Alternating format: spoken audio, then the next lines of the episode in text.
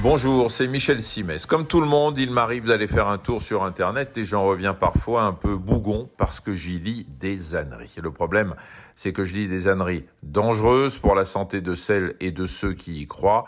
Les gens se disent, je l'ai lu sur Internet, donc c'est vrai.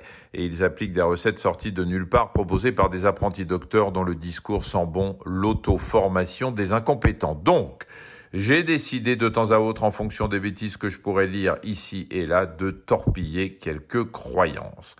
On va se pencher sur les pouvoirs magiques du citron. Oui, je le dis d'entrée, le citron a plein de qualités. Il est riche en vitamine C, il contient des antioxydants, ça en fait donc un super booster du système immunitaire.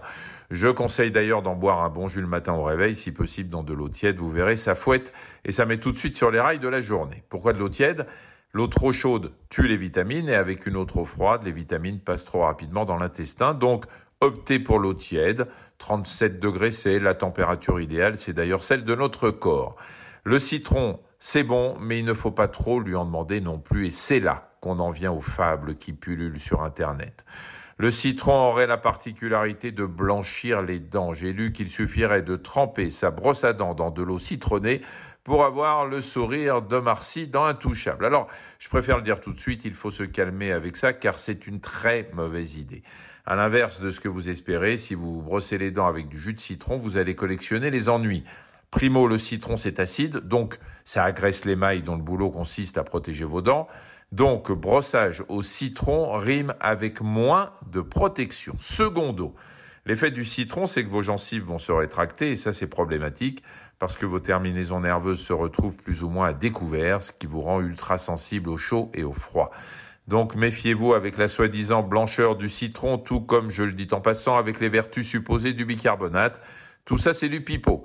Seule l'eau oxygénée peut aider à blanchir les dents, mais attention, il faut un savoir-faire particulier et connaître les bons dosages. Donc, si ça vous intéresse, parlez-en à votre dentiste et à personne d'autre. Sinon, pour préserver la blancheur de ses dents, j'ai un truc qui marche à tous les coups.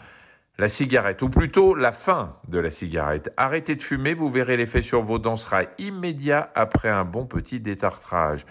Et la vie n'est pas si mal faite parce que si vous arrêtez de fumer, bah, il n'y a pas que votre sourire qui en profitera, ce sont tous vos organes qui vous remercieront. Merci d'avoir écouté cet épisode de Ça va beaucoup mieux. Si vous avez aimé, n'hésitez pas à en parler autour de vous et à nous mettre des étoiles.